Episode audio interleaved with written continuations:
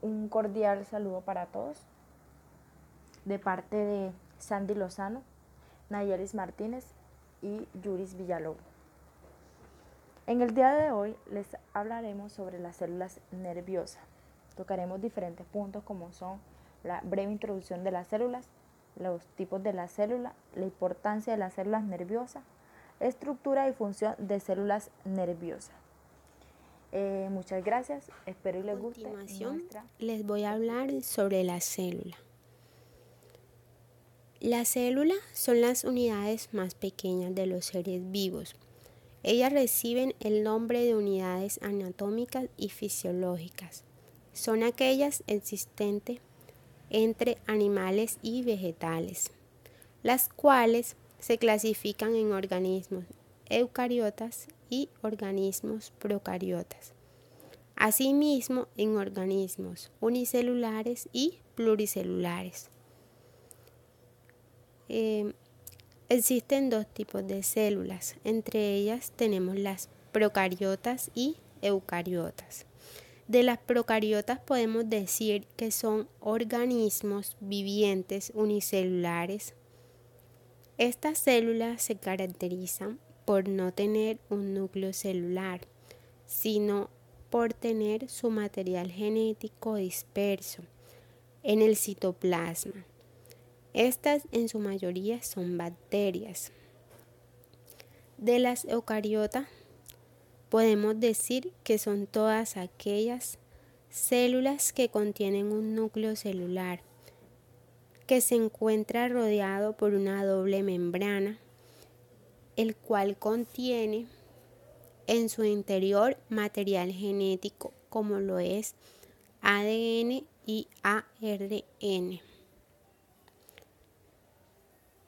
La célula animal. La célula animal es una célula eucariota con núcleo definido y ADN complejo. A diferencia de las células vegetales, estas no poseen pared celular. El reino animal está compuesto por seres pluricelulares, es decir, que cada ser contiene varias células. Pasamos a la célula vegetal. Esta célula es eucariota. Posee núcleo, membrana y citoplasma al igual que la célula animal.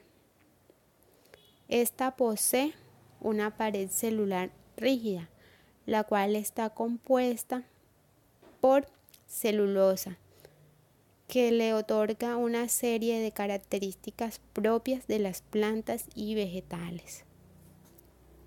La importancia de las células nerviosas. Son importantes ya que son las encargadas de transmitir la información a lo largo del cuerpo humano, a través de todo el sistema nervioso. Estructura y función de células nerviosas. Las células nerviosas se clasifican en neuronas. Es la unidad fundamental de procesamiento y transmisión de la información en el sistema nervioso. El soma contiene el núcleo y maquinaria que posibilitan los procesos fundamentales. Dendritas son las que actúan como receptores de mensajes.